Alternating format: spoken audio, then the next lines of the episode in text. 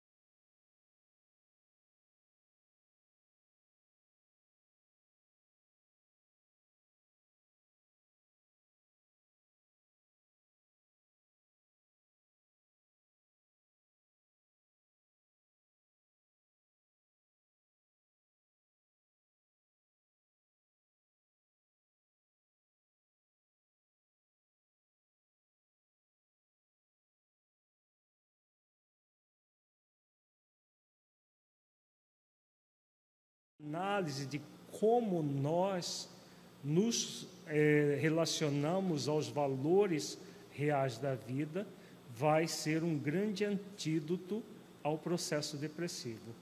Quando nós adentramos, a partir dessa autoanálise, como nós estamos enxergando a vida. Então, a partir daqui, a mentora vai fazer uma série de reflexões, inclusive relacionadas à questão da infância, do ser, a importância da infância nessa, nessa questão da realização pessoal e situações várias, até vividas no passado espiritual, que também estão relacionadas à realização. Então, nós vamos aprofundar o, no conteúdo do, do, do amor imbatível amor, que aborda é, essas questões, tanto as necessidades reais quanto, a, quanto as necessidades aparentes focadas no ego. Para o cometimento, são necessárias as progressivas regressões aos diferentes períodos vividos na juventude e na infância, até mesmo a fase de recém-nascido, quando o self verdadeiro foi substituído pelo ego artificial e dominador.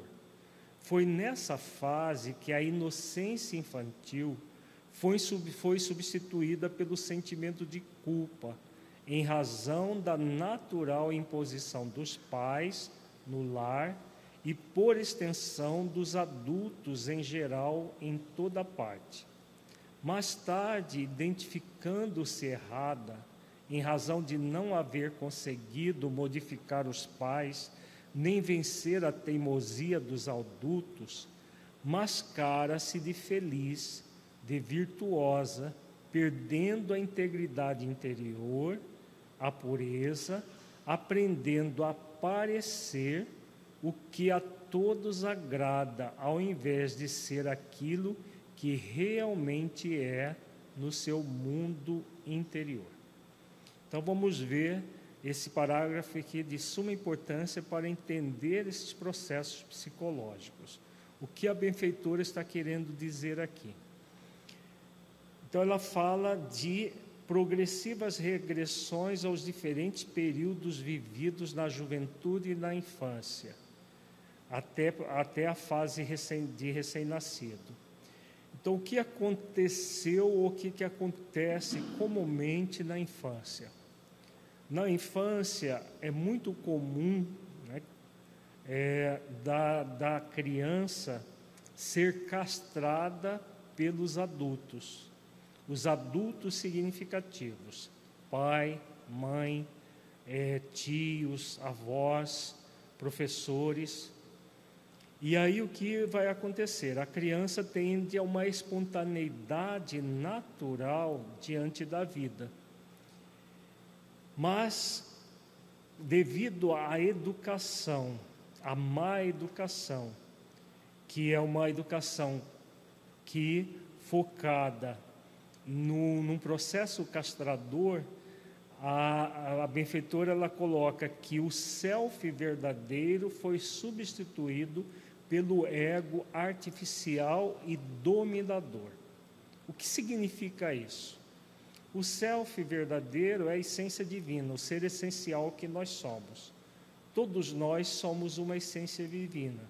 Quando nós reencarnamos, nós vamos utilizar uma personalidade transitória que faz parte do nosso ego, mas que vem com o objetivo de ser educado e de se educar para as questões profundas e essenciais da vida. Ninguém reencarna para dar vazão aos sentimentos do ego. Ninguém reencarna para é, fazer o mal para si mesmo e para o, o próximo. Ao contrário, nós reencarnamos para produzir o bem, para viver o bem, para nos tornarmos pessoas melhores, gradualmente melhores. Esse é o grande objetivo da reencarnação. E aí o que vai acontecer muitas vezes? em vez de os adultos significativos, pai, mãe, é, professores, evangelizadores também entram nessa categoria de, de adultos significativos, reforçarem as questões essenciais, reforçarem o self verdadeiro, que são que está que, que na verdade é o ser real, o ser essencial, o espírito imortal que somos, que vem, que reencarna com o objetivo de desenvolver virtudes, cumprir as leis divinas, como nós temos visto nos vários é, módulos de estudo reflexivo, em vez de reforçar essas questões, o que fazem os adultos significativos para a criança? Devido à castração, o ser essencial vai ficar em segundo plano e o ego artificial e dominador passa a fazer o papel do self, do ser essencial. Então, que face do ego que vai fazer o papel do self ou do ser essencial, que é a mesma coisa? Que parte seria? E aí, Jéssica, que parte seria?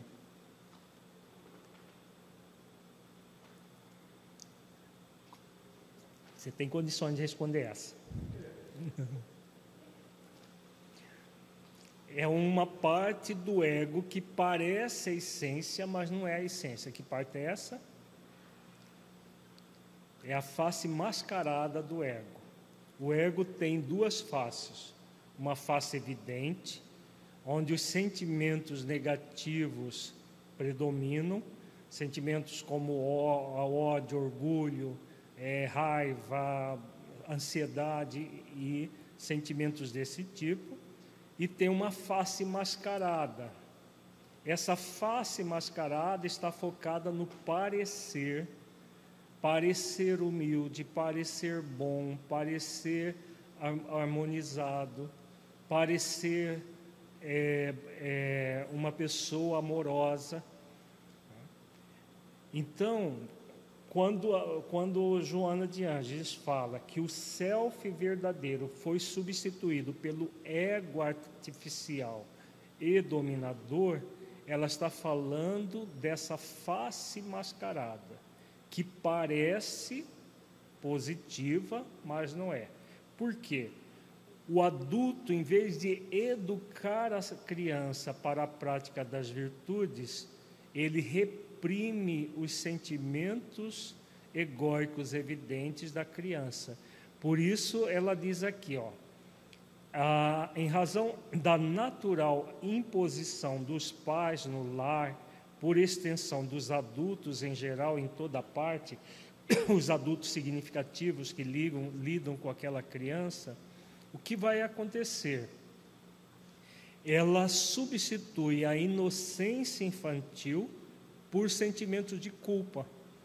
Então, todas as vezes que ela faz alguma coisa que não agrada os adultos, principalmente se esse adulto for o seu pai ou a sua mãe, e ela é reprimida por isso, o que, que ela acontece na mente infantil? Ela se percebe errada, como a mentora diz aqui, ela se identifica errada e sente culpa por não ter agradado aquele adulto significativo para ela, que é o pai e a mãe, ou um professor, um evangelizador, um tio, uma, um tia, uma tia, um avô, uma avó, enfim, qualquer adulto que lide com ela. Então ela se identifica errada em razão de não haver conseguido modificar os pais. Os pais ficaram é, porque tem pai e mãe chega de falar, eu estou de mal com você porque você não é uma criança boazinha. Tem esse tipo de fala com a criança. Né? Fica de mal com a criança, fica é, maltrata a criança por, pelo fato dela não ter conseguido agradar o pai e a mãe. E aí o que vai acontecer? Ela mascara-se de feliz. O que é mascarar de feliz? Ela faz de conta que está tudo muito bem, ela mascara-se de feliz, de virtuosa. Só que isso tudo está focado no parecer do, do ego mascarado e não a virtude do ser essencial que ela é. Então ela vai gradualmente perdendo a integridade interior, a pureza, aprendendo a parecer. Então o que importa é ela agradar o adulto, mesmo que ela finja que está tudo bem com ela. Tá? É claro que isso vai acontecendo na, na mente da criança, principalmente na primeira infância, que a criança é, ela, ela pensa de forma concreta. Todas as vezes que ela não consegue agradar os adultos, se ela for reprimida e não é, educada para lidar com as suas emoções, o que vai acontecer? Ela aprende que ela precisa reprimir os seus sentimentos para poder conviver com aquele adulto. E ela aprende a fazer isso na infância, na primeira infância, na segunda infância, claro, na adolescência ela vai usar de vários instrumentos para escamotear a, a própria eh, convivência com os pais e outros adultos até chegar na vida adulta. Como chega uma pessoa dessa na vida adulta? Vai ser aquele adulto que vai estar é, acostumado com o parecer e não com ser. Vai estar acostumado às máscaras do ego e não à vivência profunda daquilo que é da, da própria essência. Então, a, a, a toda aquela pureza, tudo aquilo que existia de mais profundo na criança, vai sendo castrado ao longo do tempo. Né? E ao invés de ser aquilo que realmente é no seu mundo interior. Por isso que nós temos hoje muitos adultos com muitos problemas, muitos problemas psicológicos, porque esses problemas psicológicos começam lá na infância. A criança se torna, em vez de ser uma criança é, é, de bem, uma criança é, focada no seu bem-estar, na, na sua autenticidade, passa a ser uma criança artificial, uma criança totalmente é, bloqueada nas suas emoções mais profundas. Ficou claro isso, gente? Alguma pergunta? Pergunta? Traz o microfone para o Nage, por favor. Depois, Solange. Aqui, ó.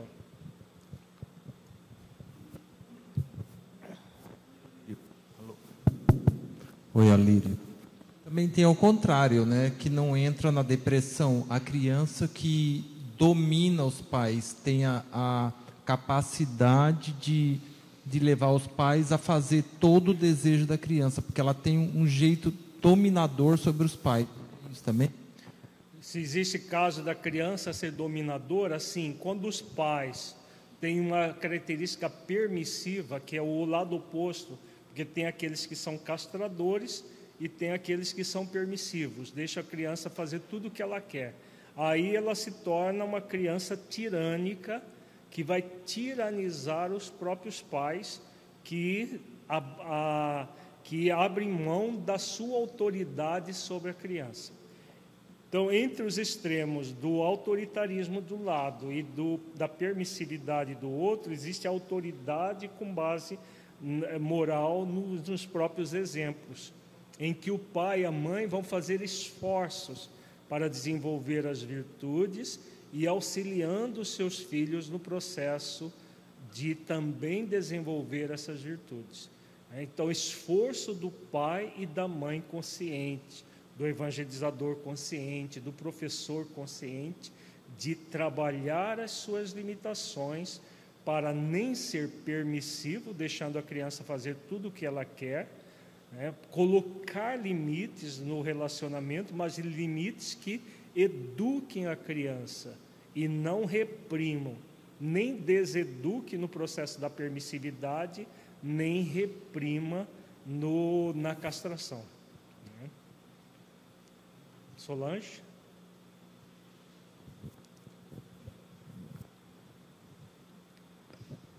No seu comentário, você já respondeu o que eu ia perguntar, porque a, a, a culpa, né, que ela vem desse mecanismo de o certo e errado, e você autoritariamente impor, gerando essas máscaras, ao mesmo tempo a permissividade. Eu ia perguntar exatamente o equilíbrio que você já colocou, que é o desenvolvimento dos pais responsáveis fazendo esforços diários, continuados e perseverantes para poder também passar isso para a criança com autoridade moral e amorosa. Era essa a minha pergunta, mas você já respondeu. É exatamente isso, né? Só complementando esses esforços, porque você aprende a ser pai e mãe no próprio processo da educação. Agora, o pai e a mãe são convidados a estarem atentos para oferecer essa educação que não seja nem castradora nem permissiva, para que a criança seja o mais autêntica e natural possível. Quando ela é educada dessa forma, essa autenticidade, essa naturalidade faz com que ela aprenda que faz parte da vida errar, faz parte da vida aprender com os erros, e aí ela não vai se sentir né, né, dentro dessa, vai se sentir errada, vai se sentir culpada por não agradar os pais o tempo todo, porque não é esse o objetivo da vida. Não é, é para isso que ela reencarnou, para agradar os seus pais, ser boazinha para eles. Claro que muitas vezes nós já trazemos essas tendências até do nosso passado espiritual. Mais para frente, Joana de Anjos vai falar sobre isso. Que muitas, muitos problemas nós já renascemos com eles, mas o objetivo da nova existência é transformar tudo isso e não reforçar. Dependendo da forma como a criança é educada, esses processos perturbadores são reforçados. Esse trabalho de progressão regressiva que se pode lograr mediante conveniente terapia é muito doloroso, porque o paciente se recusa inconscientemente a aceitar os erros como forma de defesa do ego, e por outro lado, por meio do enfrentamento com todos esses medos aparentemente adormecidos o seu despertar assusta, porque conduz a novas vivências desagradáveis. O ego, no seu castelo, conseguiu mecanismos de defesa e domina soberano, reprimindo os sentimentos e disfarçando os conflitos, porquanto sabe que a liberação desses estados interiores pode levar à agressividade ou ao mergulho nas fugas espetaculares da depressão. Vamos, vamos refletir. Joana é muito profunda nos pensamentos dela, de ordem psicológica, mas ao mesmo tempo nos, nos elucida uma série de questões importantes. Né? Aqui nós estamos tratando de, de, de, o antídoto de como nos libertar da depressão e, de uma certa forma, também adentrando no processo depressivo, como ela diz aqui, é, é quando nós fazemos diferente, quando nós agimos diferente. Então, ela está sugerindo aqui que muitas vezes, dependendo da situação, é necessário um processo terapêutico.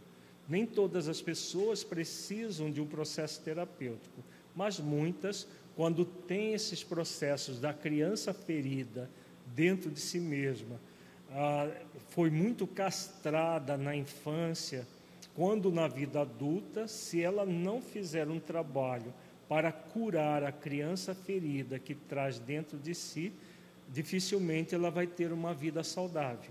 Então, por isso que ela, que ela sugere, inclusive, a regressão de memória às situações da infância.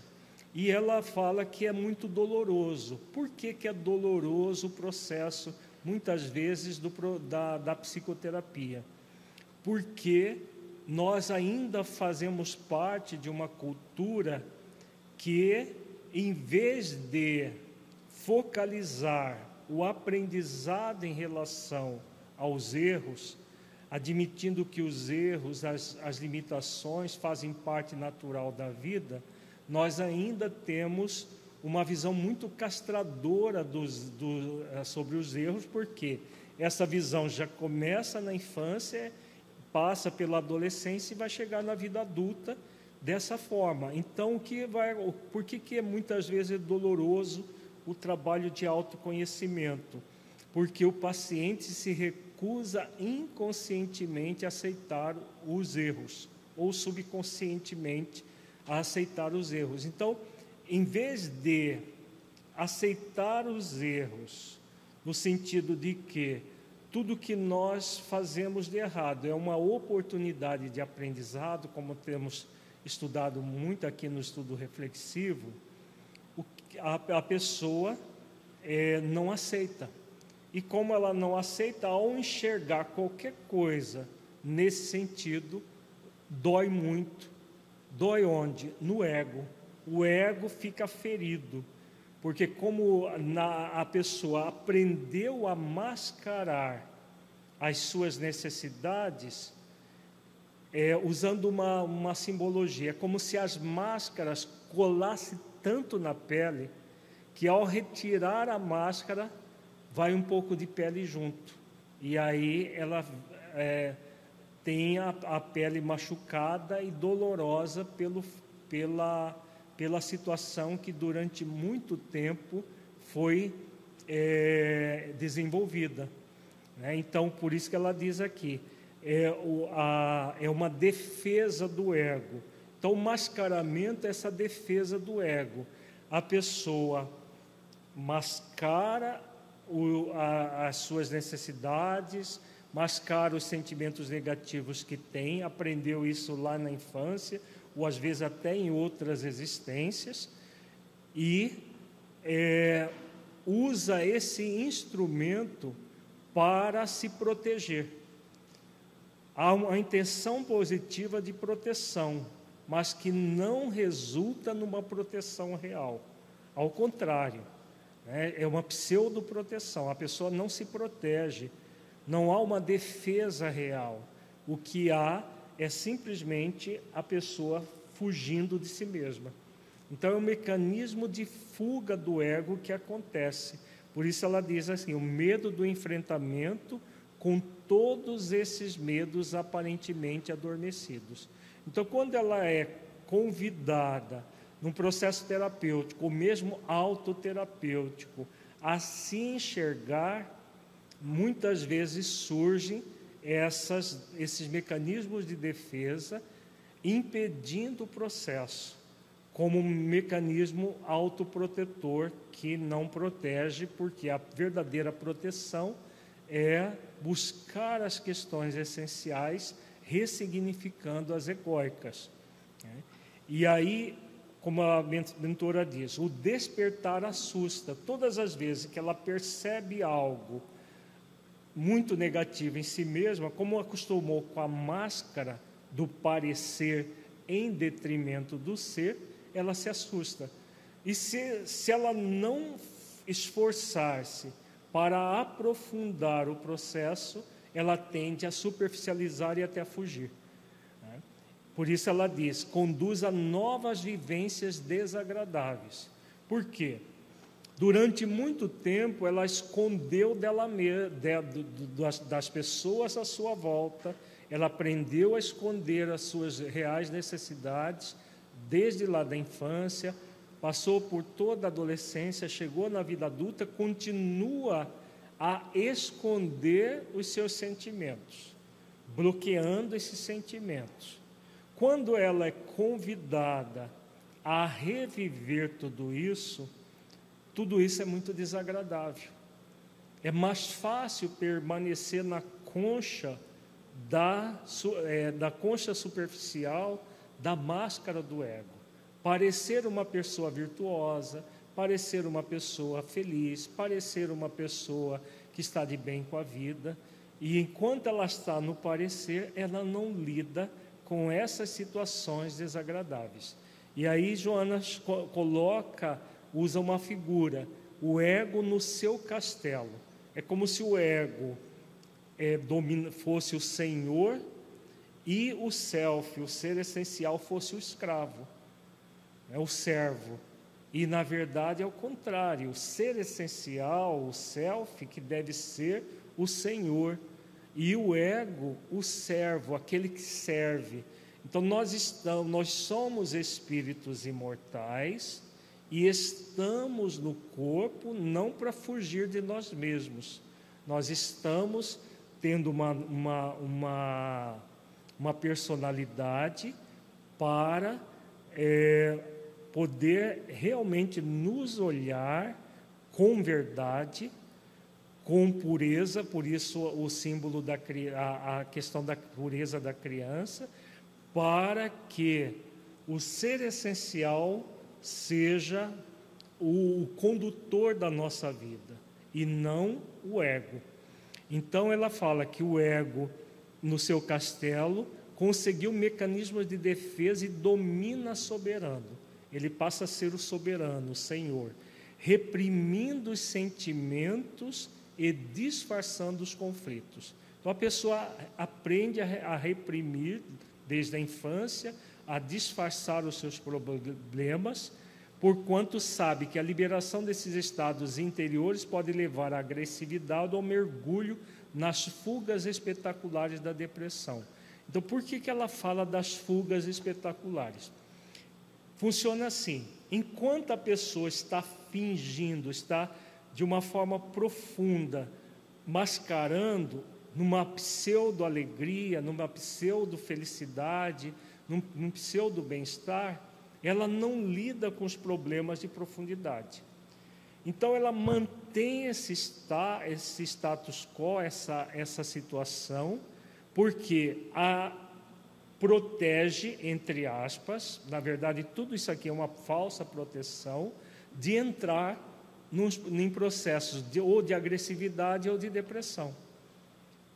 Mas isso daqui é protege realmente a criatura?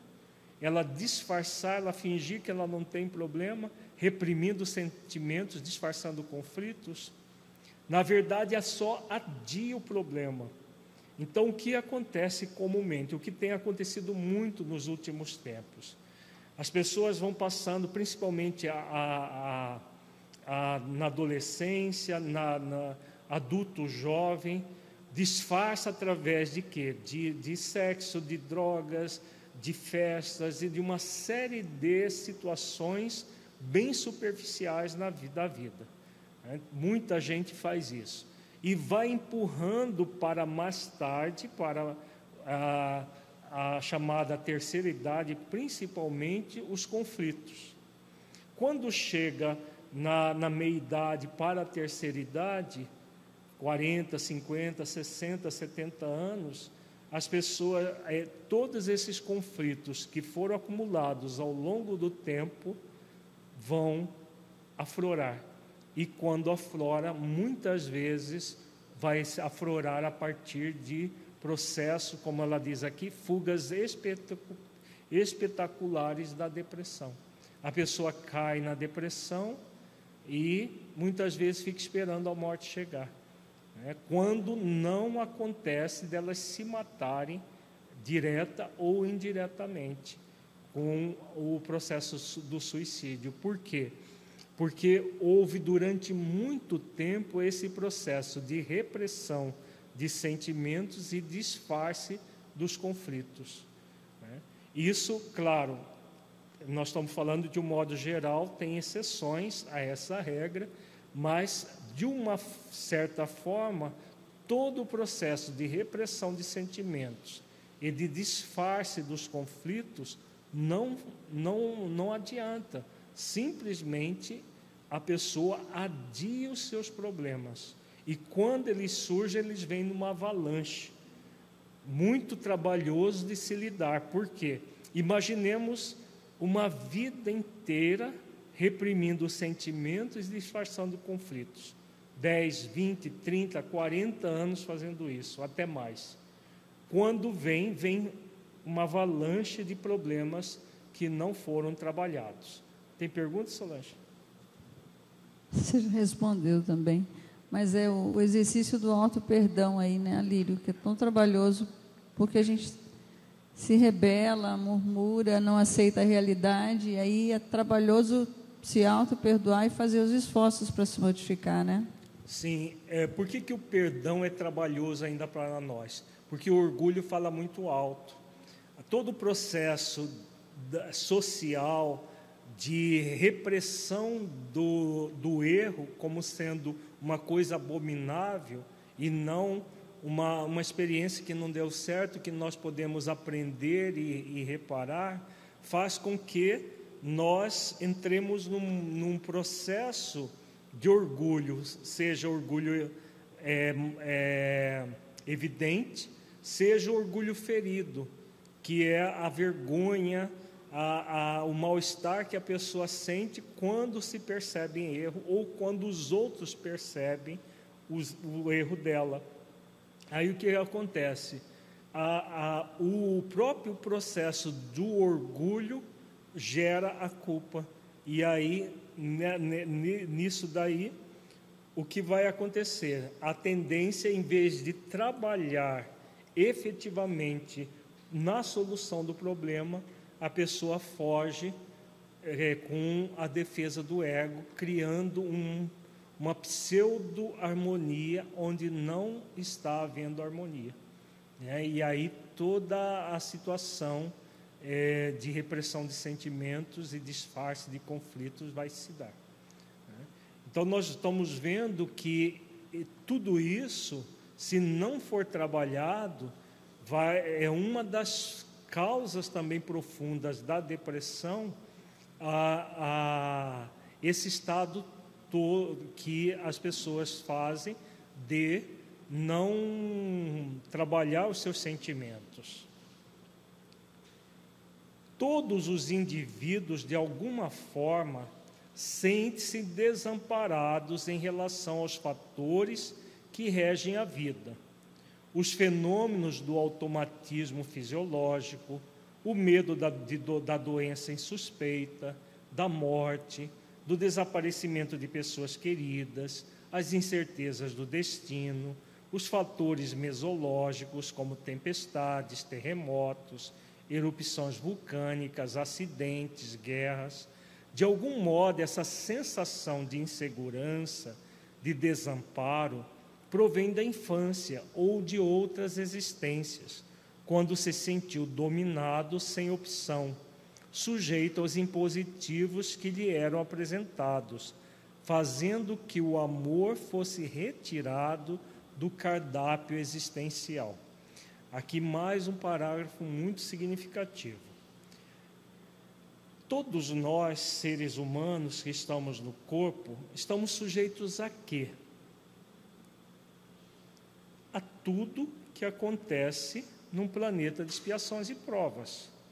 Num planeta de expiações e provas, quem pode se dizer que está totalmente seguro, do ponto de vista da fragilidade, da vulnerabilidade do corpo físico, da vida física? Ninguém.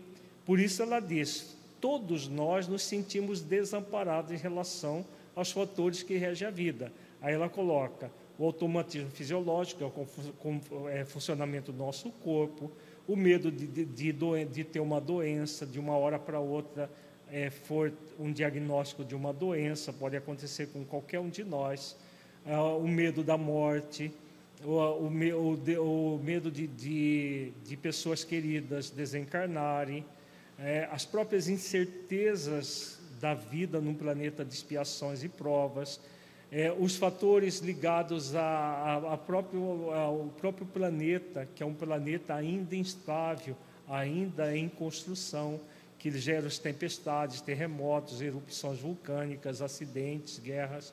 São uma série de situações próprias de um planeta de expiações e provas.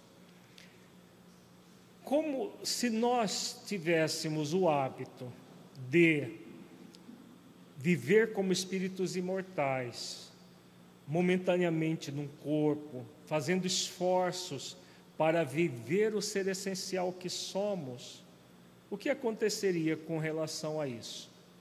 Nós buscaríamos a, a conexão com Deus, com o sentimento de filiação divina, buscaríamos a proteção divina, a nossa própria proteção é essencial, conectados com a realidade que a vida é transitória, ficaríamos muito bem, se isso fosse um hábito já instalado em nós, comum em nós.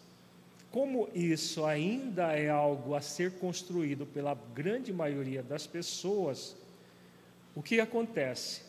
Nós vamos sentir essa insegurança que a mentora coloca, o desamparo. E isso, quanto mais castradora foi a, foi a infância ou a, a permissiva foi a infância, mais esse sentimento de insegurança e de desamparo vai acontecer. E a abertura também coloca, muitas vezes já vem de outras existências, o sentimento de insegurança e de desamparo. E aí a pessoa que aprende, é, entrou nesse processo de se sentir dominada, sem opção, ela acaba sentindo que o amor a ela mesma, o amor que vem das pessoas, é, não, não faz parte da sua existência. Né?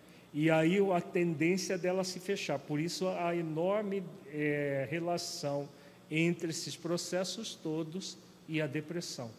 Quando a pessoa sente esse desamparo, ela sente muitas vezes, esse, um, muitas vezes um sentimento de abandono em relação a, a, ao próprio Criador, à própria vida, toda essa insegurança, esse desamparo, culmina num estado de profunda carência afetiva, de profunda carência de amor.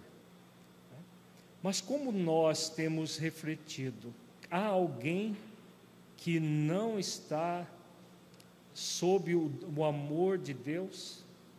Há alguma criatura que não traga o amor íncito dentro dela? Nós, já, nós somos amor. Né? O self, o ser essencial, é amor. Então, se nós somos amor, o que acontece? Tudo isso que faz parte da, da vida no planeta de expiações e provas devem ser ressignificados. Agora a mentora vai trabalhar como fazer isso, como trabalhar essa ressignificação. Tal sentimento contribui para a análise do problema da sobrevivência, que é o mais importante, ainda não solucionado no inconsciente. Então, é aquilo que nós falamos, muito importante lidar com tudo isso.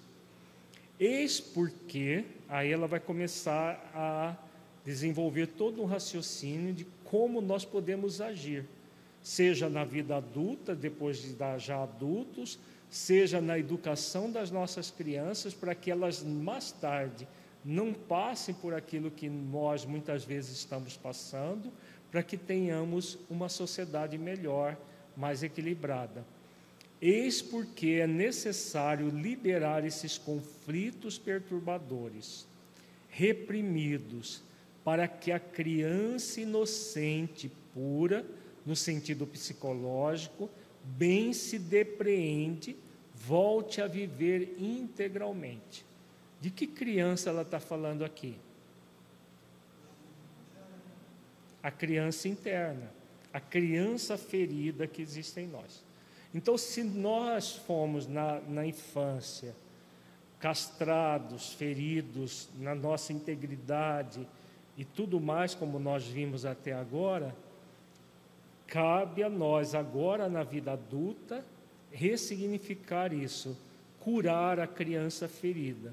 E aí, como que vai acontecer isso? Pela liberação dos conflitos perturbadores reprimidos, para que a criança inocente que existe em nós, mas que está momentaneamente ferida, machucada, possa aflorar, volte a viver integralmente, como diz a, a mentora. Claro que se nós pudermos fazer um trabalho com as nossas crianças, para que elas não sejam as, os futuros adultos com as crianças feridas, bem melhor. No planeta de, de regeneração, as, as crianças vão ser educadas para não se tornarem crianças feridas. Mas por enquanto que nós vivemos num planeta de expiações e provas, tudo isso ainda acontece. Nós somos convidados a ressignificar tudo isso. E nós adultos dificilmente não temos uma criança ferida a ser é, trabalhada, a ser é, curada em nós. Né? Então, é, é esse processo terapêutico que, quando muito intenso, deve ser trabalhado em terapia, como diz a mentora. Quando não é muito intenso, a própria pessoa pode trabalhar, ela cita mais para frente a questão da autoterapia. Mas é fundamental mexer nessa questão, trabalhar as feridas. Tem pergunta, Saulo?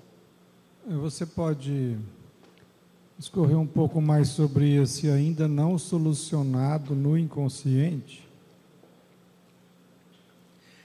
Então, o que, que é esse ainda não solucionado no inconsciente? É que a, o processo daquelas repressões de conflitos, sentimentos reprimidos, eles ficam no nível é, inconsciente ou subconsciente. Nós preferimos hoje o, termo subconsciente, porque o espírito ele traz em si mesmo essa consciência. Só que no nível de vigília nós não, não percebemos. Então a questão do inconsciente nada é mais é do que uma não percepção, pelo fato de nós não termos o hábito do autoconhecimento. Por isso que a mentora está dizendo aqui: quando nós fazemos esse processo de autoanálise, vamos adentrando nas estruturas que foram reprimidas e, e nesses conflitos todos, o que nós vamos fazer? Nós vamos traba trabalhar para que aquilo que está inconsciente ou subconsciente se torne consciente. Quando se torna consciente, nós temos condições de trabalhar melhor. E aí nós vamos ressignificar os sentimentos negativos por meio das virtudes. Então, por exemplo, se nós percebermos insegurança em nós, Vamos voltar ao anterior. Percebermos insegurança e desamparo em nós, por exemplo. Como que nós vamos? Nós não vamos combater a insegurança. Que nós vamos fazer? Nós somos convidados a desenvolver a segurança, a autoconfiança. Quando nós desenvolvemos a autoconfiança, é, percebendo a insegurança, a autoconfiança é a, a virtude que transmuta, que ilumina, que dilui a insegurança. No caso do desamparo, se nós sentirmos desamparados, o que vai transmutar o desamparo é o sentimento de pertencimento, é o sentimento de filiação divina. São virtudes que fazem com que nós nos sintamos profundamente amparados por Deus e por nós mesmos, no sentido de que nós estamos buscando o essencial. Então, quando nós fazemos isso, o que nós estamos fazendo? Nós estamos trabalhando essa questão da, da, da sobrevivência, de, daquilo que não está solucionado no inconsciente para solucionar. É que ela já no segundo no parágrafo seguinte fala sobre isso libertando dos conflitos perturbadores reprimidos. Em vez de a, a desrepressão desses conflitos, desses sentimentos gerar depressão, como ela colocou anteriormente, ele vai gerar a transformação do ser, para que aquela criança que foi castrada na infância é, venha à tona, né? seja nesta existência, seja em outras existências, porque nós trazemos também crianças feridas de outras existências, que foram castra muito castradas, às vezes até abandonadas mesmo no passado espiritual. Então, tudo isso vai sendo trabalhado, seja num processo terapêutico, seja em autoterapia. Aqui ela vai explicitar melhor, tá? Inicia-se então o maravilhoso processo de terapia para a busca da realização. Sob o controle do terapeuta, esse direcionamento se orienta para a criatividade, através da qual o paciente expressa um tipo de sentimento, mas vive noutra situação. Essas emoções antagônicas devem ser trabalhadas pelo técnico, para depois serem vividas pelo indivíduo, que passa a permitir que tudo aconteça naturalmente, sem novas pressões, nem castrações, nem dissimulações. Passa a eliminar a raiva reprimida, a angústia, pode expressar-se porque sabe estar sob assistência e contar com alguém que ouve e entende o conflito. Então, aqui ela está falando do, do processo terapêutico em si, com um profissional. Né? O que vai acontecer? Quando a, na, nessa busca da realização, vamos trocar em miúdos o que ela diz. O terapeuta orienta para a criatividade. O que, que ela está chamando aqui de criatividade? A criatividade é o processo é, em que a pessoa vai expressar os sentimentos, os, os sentimentos que estavam reprimidos, os conflitos reprimidos e que vão aflorar. Né? Como ela diz aqui, expressa um tipo de sentimento, mas vive noutra situação. Como ela vive na ela estava vivendo na máscara dos sentimentos, para se proteger no mecanismo de defesa, o que, que é necessário? Retirar as máscaras e trabalhar no sentimento real e não naquilo que está aparente. Quando ah, essas emoções antagônicas, o que eu sinto em profundidade, no, daquilo que eu aparento sentir, por isso ela fala das emoções antagônicas, né?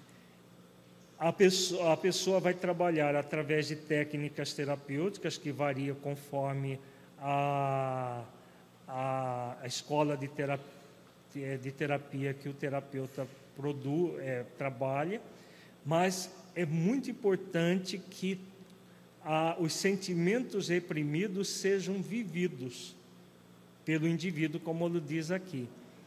É, que passa a permitir que tudo aconteça naturalmente, sem novas pressões, nem castrações e nem dissimulações. Como que acontece isso? A pessoa vai passar a viver de uma forma autêntica. Se eu sinto raiva, como ele diz aqui, a raiva reprimida, ou sinto angústia, é necessário expressar isso. Como que se expressa isso? Cada corrente terapêutica tem uma forma. A forma como ah, nós trabalhamos é a forma em que nós pegamos o sentimento egóico e a virtude que transmuta aquele sentimento egóico. Então a pessoa vai ser convidada a reconhecer que existe raiva dentro dela e que não é reprimindo essa raiva que ela vai se libertar nem tampouco soltando a raiva. Existem algumas correntes terapêuticas que é, orientam a pessoa a sol, soltar a raiva. Não, solta os cachorros, não importa, o problema não é seu. Aí o problema vai ser do outro que vai receber a sua raiva. Então, dentro de uma visão da psicologia consciencial que nós trabalhamos, a raiva é, nem deve ser reprimida, nem colocada para fora ela deve ser ressignificada por meio da virtude que ressignifica a raiva.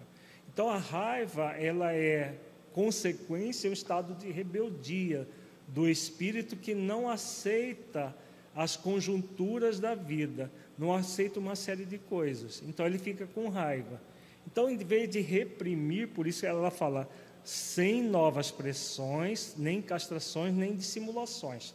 Não adianta fingir, ah, eu não, não, vou, não sinto raiva porque agora eu sou espírita, ou porque eu tenho conhecimento, porque é, não é assim que, se, que funciona. Ela reconhece, eu estou realmente sentindo essa raiva, ou ódio, ou, ou ansiedade, qualquer sentimento negativo. Reconhece o sentimento, e aí qual é a virtude que transmuta esse sentimento? Então, o que transmuta a rebeldia, a inaceitação, a, intolerância, a raiva? Sentimentos de humildade, de mansidão, de aceitação das, da, da vida como ela é, de aceitação de si mesmo. São várias virtudes que, vão ser, que a pessoa vai ser convidada a exercitar todas as vezes que ela tiver um ímpeto de raiva ela tomar consciência: eu posso dar vazão a essa raiva, eu posso reprimir essa raiva, assim como eu posso ressignificar essa raiva. Então, na, na, na, abordagem que nós fazemos, é uma abordagem focada na escolha consciencial. Então, a pessoa nem reprime, nem dissimula, o que ela está sentindo, fingindo que não tem raiva ou é, jogando a raiva para fora, nem reprimir nada disso. Ela reconhece: eu posso reprimir, eu posso dar vazão, mas eu posso agir conscientemente e ressignificar. Então é assim que nós é, trabalhamos para que aquele processo egóico é, seja resolvido, seja é, ressignificado e a pessoa se liberte do, do da, da, da constrição do sentimento negativo. Então, no consultório, na, no, no set terapêutico, a pessoa, a, o terapeuta ouve a pessoa, entende o conflito e vai auxiliá-la utilizando a, as, as técnicas que ele é, aprendeu para fazer. No nosso caso, as técnicas são sempre focadas nas virtudes é, e na, na, pessoa ressignificar. Alguma pergunta, gente? Tem pergunta, Jéssica, por favor. Eu gostaria de entender melhor isso que você acabou de colocar de uma forma prática. Uhum. Né? Porque tem algumas pessoas que falam, mas na hora da raiva eu nem pensei, já agi. Uhum. Como que ela vai na hora da raiva, naquele fervor, está pensando essas diferentes situações que ela poderia certo. agir ou não agir para ressignificar. Uhum. É uma boa pergunta. Uh, muitas vezes a pessoa já só, só, pensa no problema depois que ele já aconteceu. É, é muito comum isso. E a, qual é a nossa orientação nesse caso? A orientação é ver sempre qualquer manifestação desse tipo como um erro consumado. Qual é a única coisa positiva, Jéssica, que você pode fazer depois de um erro consumado? Aprender com ele. Aprender com ele. Então, vejamos, num processo real de mudança em que não há nem pressão, nem castração, nem dissimulação, como que a pessoa vai, vai analisar as situações?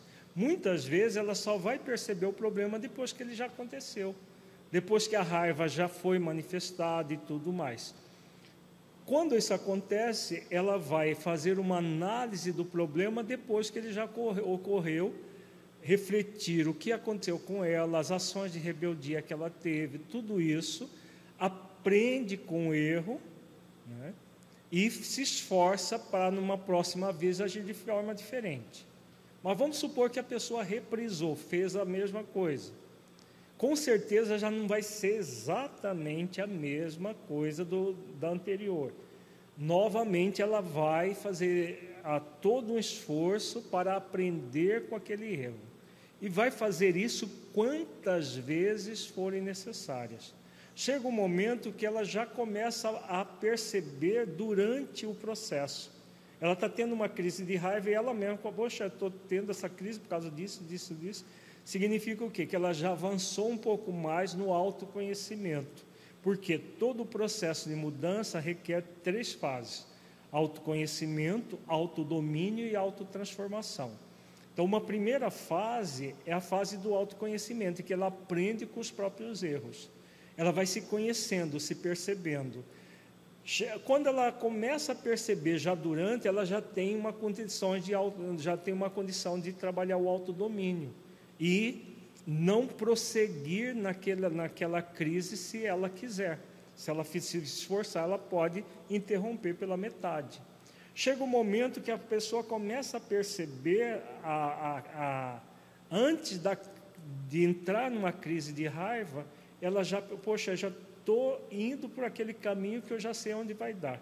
E ela pode, naquele momento, decidir não entrar naquela situação. Significa que o nível de autoconhecimento dela avançou, ela já tem uma capacidade de autodomínio e ali ela faz um exercício de se acalmar, de se acerenar, se autotransformando, nem entrando no processo. Então, de tanto repetir esses exercícios, o que, que ela vai fazer? Ela vai fazer todo um trabalho de autoconhecimento, autodomínio e autotransformação.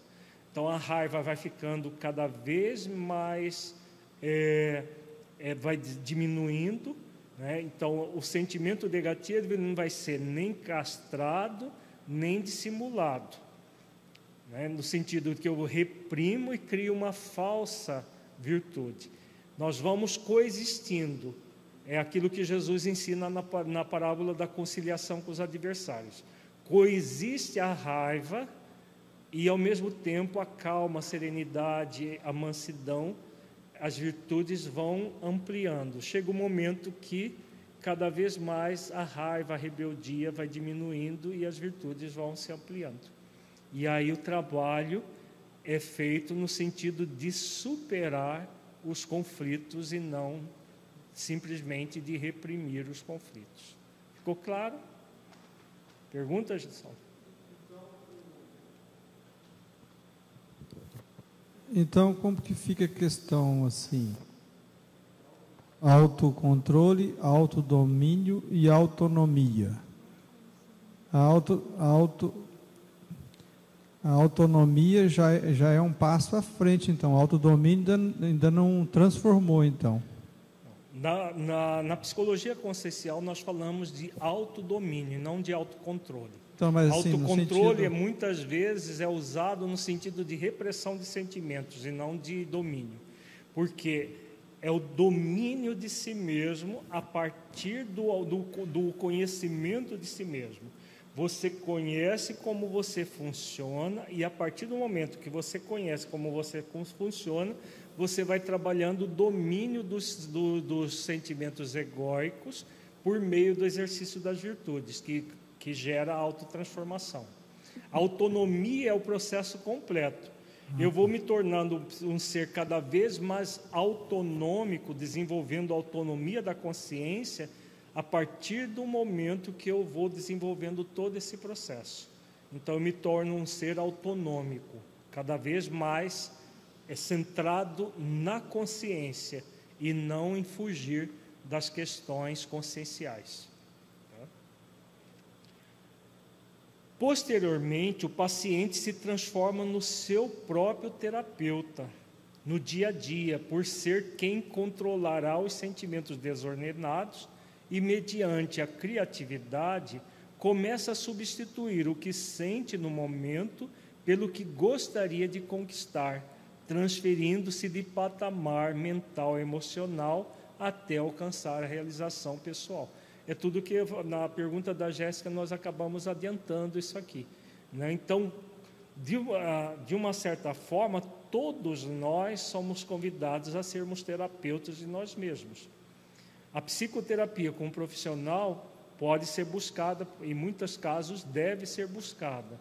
Agora, jamais vai substituir o processo da autoterapia, que a mentora coloca aqui. Né? A pessoa se transforma no próprio terapeuta, porque no dia a dia é ele que vai trabalhar as questões. Se ele só trabalha no consultório do profissional, no dia a dia, o profissional não está ali do lado dele para falar o que é para ele fazer. Pelo menos profissionais conscientes jamais fazem isso. Fica determinando o que a pessoa deve, é, deve fazer ou deixar de fazer. Ele, o profissional consciente vai orientá-la na dinâmica da, da vida dela e cabe a ela tomar as decisões conscienciais para, como diz a mentora, substituir o que sente no momento pelo que gostaria de conquistar. Então, no nosso caso, o que nós trabalhamos? A, o sentimento egóico que faz mal, o sentimento seja evidente, seja mascarado, que a pessoa já não quer mais dar vazão, o que ela faz? Ela vai substituindo pelas virtudes que ela quer conquistar, fazendo o trabalho gradual, esforço continuado, paciente, perseverante e disciplinado, porque só assim é que nós vamos alcançar isso que a mentora diz aqui, o patamar mental emocional para alcançar a realização pessoal.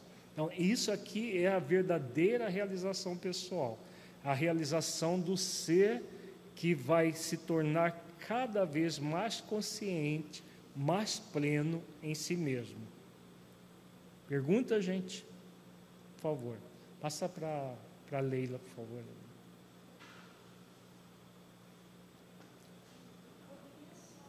Acho que está desligado. Poderia só, por favor, é, explicar me, melhor o que significa mediante a criatividade? O que, como seria esse processo? Então, a criatividade é, são as técnicas terapêuticas, são as, tudo aquilo que criativamente você utiliza para superar os problemas. Aqui a mentora está chamando de criatividade todos os processos. Nós temos várias técnicas que nós colocamos nas nossas obras.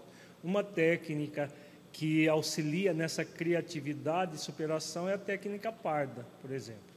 Você parda percebe, perceber, A de aceitação, R de reflexão, D de decisão e A de ação. Então, todo o processo de mudança você vai primeiro perceber o problema, aceitar que existe um problema a ser superado, vai refletir a melhor maneira de superar, vai decidir e agir. Tudo isso tem a ver com a criatividade. Você cria as condições em você mesma para a superação. Assim como no consultório terapêutico, o terapeuta cria as, a, as possibilidades, as situações para ajudar a pessoa a superar. Não é criatividade de coisas manuais como a gente está acostumado. Ah, fulano é criativo, faz artesanato que é uma beleza. Não é isso. Aqui é a criativa, criatividade no sentido mais profundo. Criatividade do espírito. Criar condições para a superação de si mesmo. Entendeu?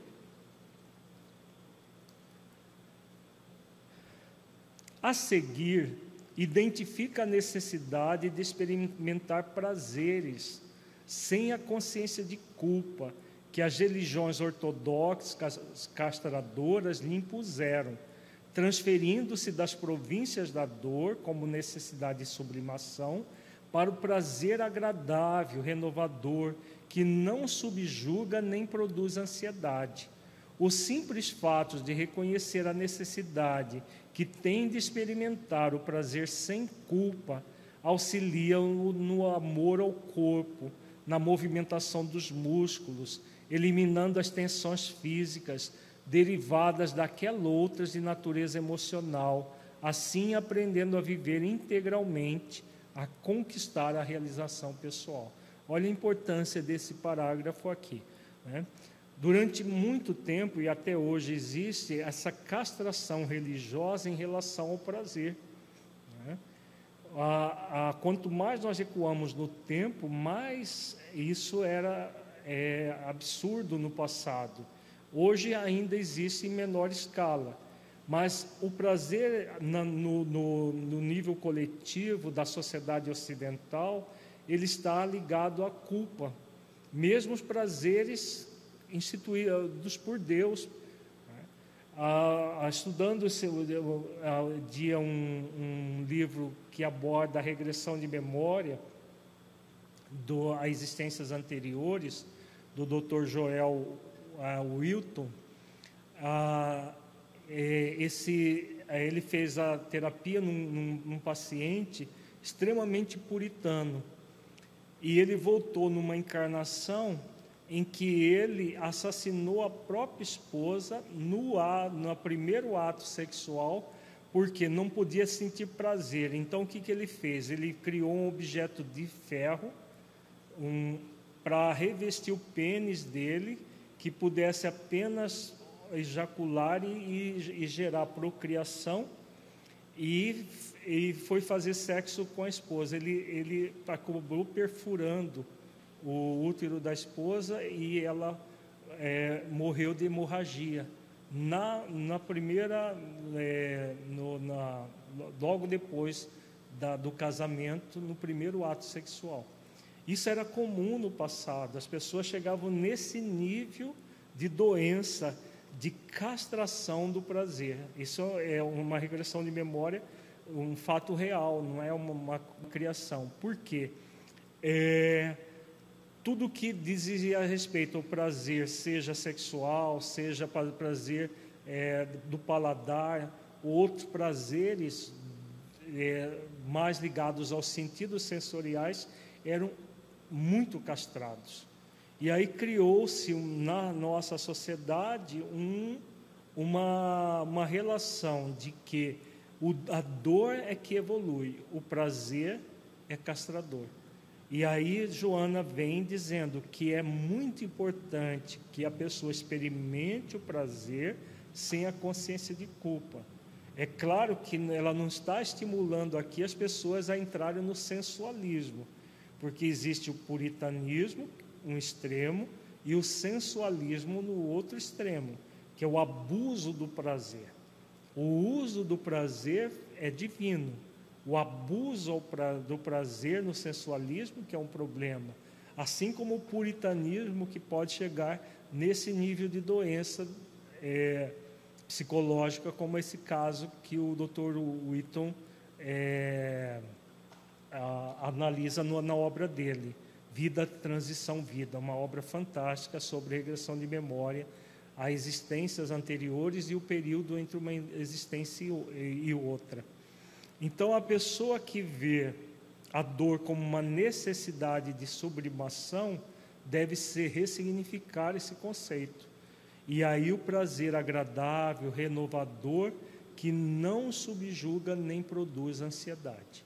Então, dos prazeres, os prazeres naturais né, que ligados ao corpo, agora principalmente os prazeres do espírito, do espírito imortal, que vai cada vez mais permitir à pessoa prazeres sublimes, prazeres do, do, do, sentimento de pertencimento ao universo, de se sentir partícipe de uma renovação planetária, como nós estamos sendo convidados. Tudo isso é prazer. Né?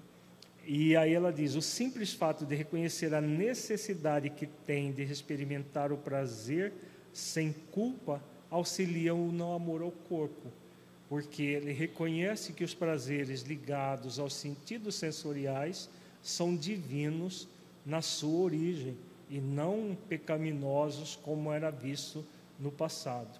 Então, esse amor ao corpo libera as tensões que muitas vezes geram verdadeiras coraças energéticas que comprime a musculatura, que gera tensões físicas muito grandes e que acaba gerando problemas de ordem emocional né, e é, tensões de natureza emocional refletem no corpo e vice-versa.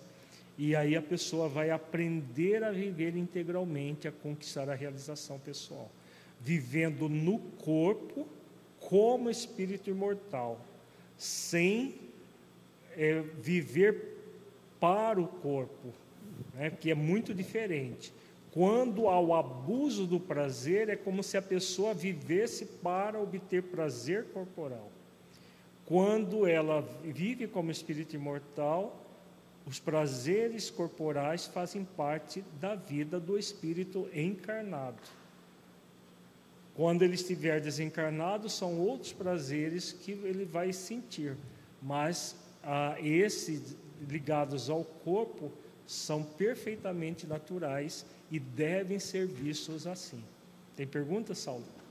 Então ela está usando a palavra integral aí e como conquista de a realização pessoal, então seria saber conviver, é, é, saber é, se, se, relacionar tanto espiritualmente quanto as questões sensórias, né? A realização pessoal então alcança as duas, as duas dimensões, né? Sim, exatamente. Alcança tanto a dimensão vertical quanto horizontal. Né? O erro é acreditar que só na horizontal é a realização pessoal. Então, as questões de ordem material, de ordem é, corporal, tudo fazem parte. O espírito imortal, momentaneamente encarnado, evoluindo tanto na vertical da vida quanto na horizontal. As questões do relacionamento interpessoal, as questões profissionais, tudo isso faz parte da realização pessoal. Agora, não só isso, porque o horizontal não inclui o vertical. Mas quando nós estamos de forma plena no vertical, o horizontal vem como consequência como um processo natural da vida. Então, é viver como espíritos imortais, momentaneamente no corpo, vivendo para o espírito evoluir e não para usar o corpo como se fosse um playground que objeto de prazer e pura e simplesmente em detrimento do espírito imortal. Esse é o problema. É indispensável também aceitar-se, compreender que os seus sentimentos são resultado das aquisições intelecto-morais do processo evolutivo no qual se encontra situado. Sem a perfeita compreensão, aceitação dos próprios sentimentos, é muito difícil, se não improvável, a conquista da realização naturalmente terá que se, se empenhar para superar os sentimentos depressivos, excessivamente emotivos e perturbadores ou indiferentes e frios, de forma que a valorização de si mesmo faça parte do seu esquema de crescimento interior, o que lhe facultará alcançar as metas estabelecidas. Vejamos esse parágrafo também muito importante, de alguma forma nós já refletimos bastante sobre isso. Então a pessoa aceita que é a sua humanidade, aceita que ela tem sentimentos negativos do ego, tem ah, todo um processo a ser transformado. Agora, sem aceitação dos, como ela diz, a compreensão, aceitação dos próprios sentimentos sejam os egóicos é, evidentes, sejam os egóicos mascarados. Ela não vai conseguir superar e realizar a conquista, conquista da, é, da realização.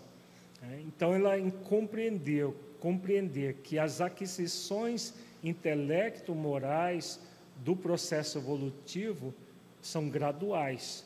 É todo um processo gradualmente que ela vai adquirindo ao longo do tempo. A partir dessa constatação de que ela é um ser que está em evolução, o que ela vai ser convidada?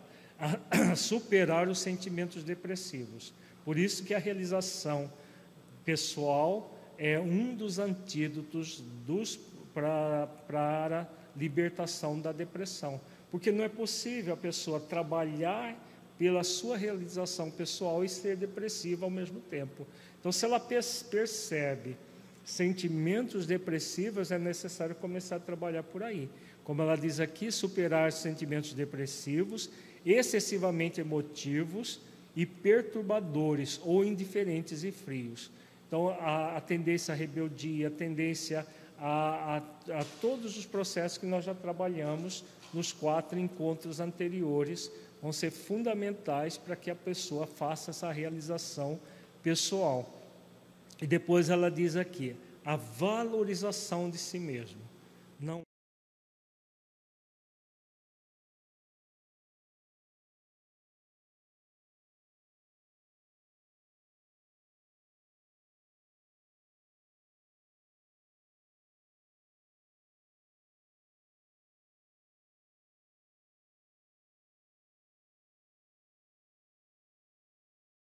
Todas as doenças de caráter emocional, não só a depressão, vão fazer parte do passado daquela criatura e não vão é, interferir na, na, no bem-estar dela no momento presente. Por outro lado, a identificação da própria fragilidade leva-o leva a uma atitude de humildade perante a vida e a si mesmo porque percebe que o ser psicológico está profundamente vinculado ao fisiológico e vice-versa.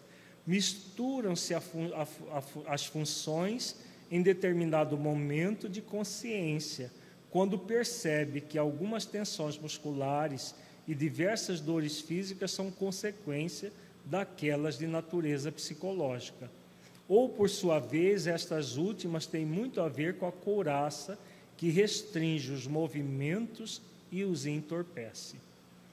Então, aquilo que nós já falamos, a pessoa identifica a própria fragilidade e aceita que, como um ser num planeta de expiações e provas, é frágil, é vulnerável. E a virtude que vai auxiliá-la nisso é a humildade. Humildade perante a vida e si mesmo, no sentido de que ela não é a, aquilo que ela gostaria, mas ela é um ser criada por Deus para evoluir e crescer. Né? E a humildade é essa virtude que a pessoa reconhece a sua pequenez diante da vida, mas ao mesmo tempo a sua grandeza, no sentido de que ela está aqui para evoluir e crescer. A partir do momento que ela faz esse esforço todo para aceitar a própria fragilidade, ela não vai forçar-se a ter uma, uma força que não é real e aí todas as tensões, tudo aquilo que acontece no nível psicológico e que reflete no fisiológico, no corpo, vai ser liberado a partir desse esforço e da, do reconhecimento da própria fragilidade. De fundamental importância também. Aqui está repetido, né? Não. Oi? Não, é outra, outro texto. De fundamental importância também a constatação e a aceitação da necessidade da humildade, que o ajuda a descobrir-se sem qualquer presunção nem medo dos desafios, enfrentando os fatores existenciais com naturalidade e autoconfiança, não extrapolando o próprio valor nem o, sub, o subestimando. Essa humildade dá-lhe a forças para ampliar o quadro de relacionamento interpessoal, de auxiliar na fraternidade, percebendo que a sua individualidade não pode viver plena sem a comunidade de que faz parte e deve trabalhar para, trabalhá-la para auxiliá-la no seu progresso. Então, aqui é uma, uma complementação do anterior. A pessoa reconhecendo, a humildade, é, reconhecendo a necessidade de humildade, ela vai nem se subestima, nem se superestima. É aquilo que nós falamos. Ela reconhece a, a sua pequenez e a sua grandeza, reconhece seu valor sem se colocar a mais do que ela é e a menos do que ela é.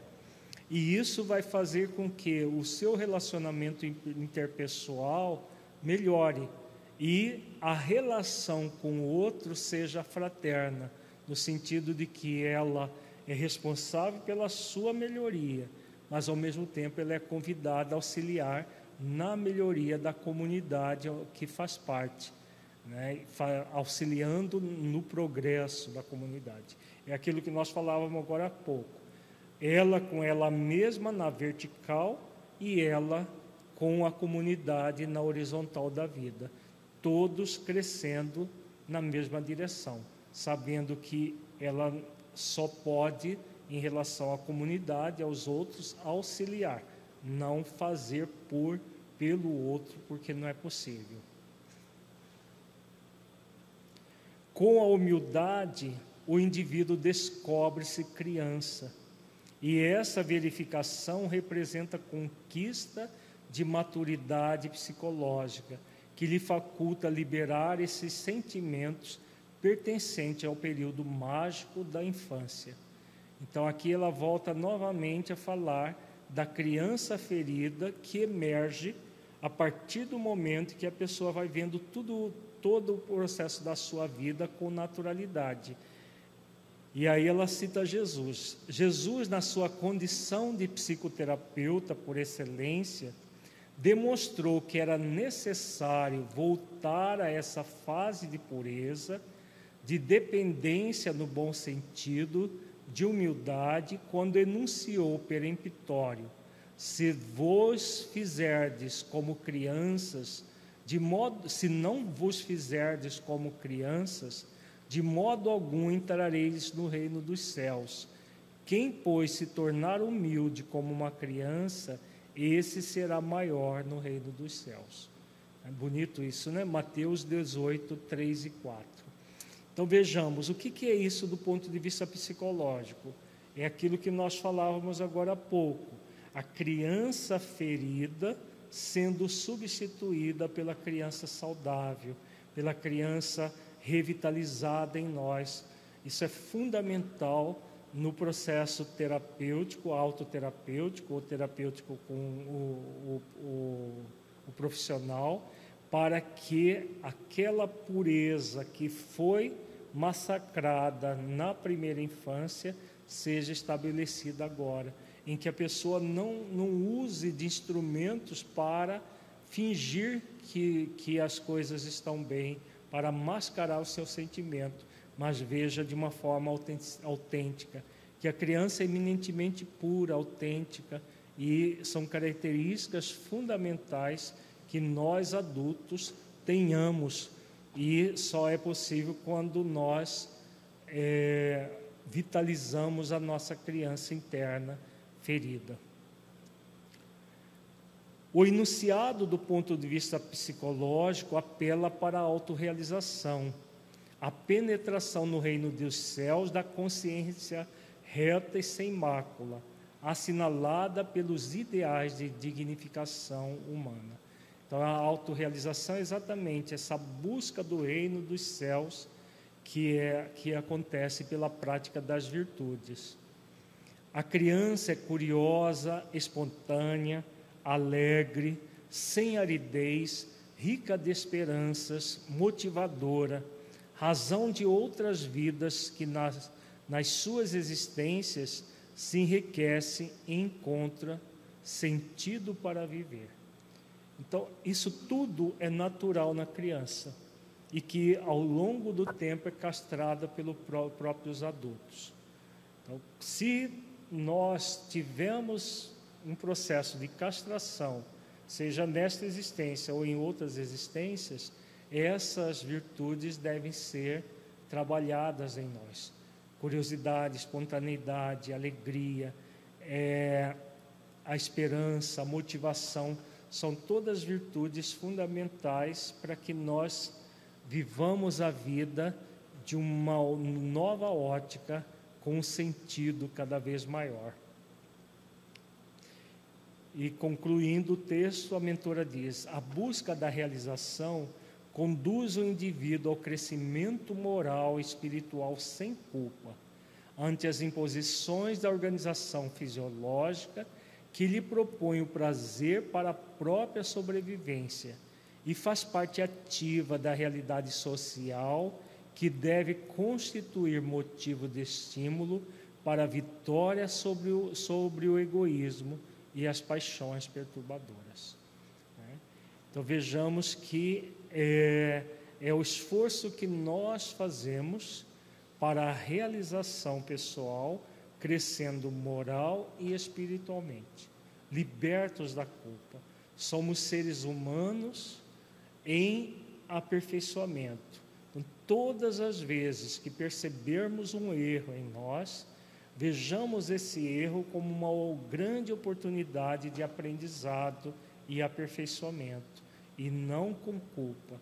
Isso vai gerando um prazer cada vez mais em estarmos é, é, vivos no corpo para melhorar espiritualmente, gerar essa, essa realização maior enquanto espíritos imortais momentaneamente no corpo. E aí todo o processo de libertação das paixões perturbadoras, do egoísmo, vai se dando com esse esforço que nós vamos fazendo. Pergunta, gente? Não teve nenhuma da internet hoje? Já respondi? Tá. Vamos fazer agora a nossa avaliação reflexiva, rapidamente, que nosso tempo já está concluído. Feche os olhos, entre em contato com você mesmo em essência, buscando sentir o conteúdo estudado neste encontro.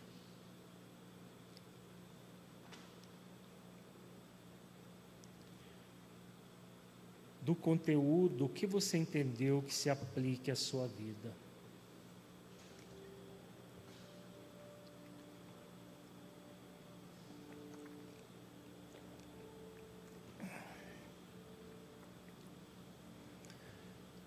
conteúdo estudado mudou a forma como você avalia a busca da realização? Caso positivo, que mudança foi essa?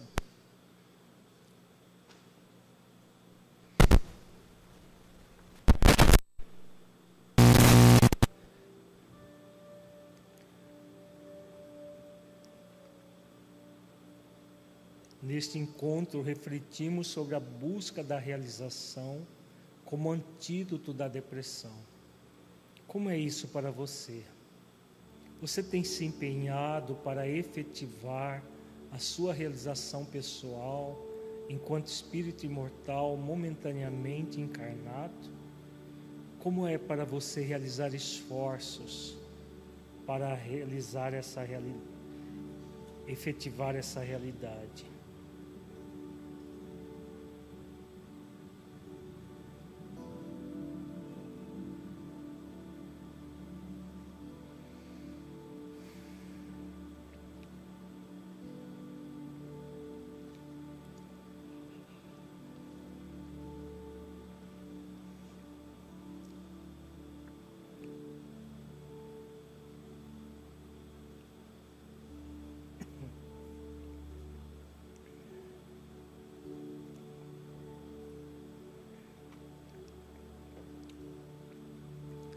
Senhor Jesus, mestre, amigo, agradecemos, Senhor, pelas bênçãos que aqui tivemos, por podermos refletir acerca da vida, da nossa realização pessoal, do esforço para buscar um sentido existencial.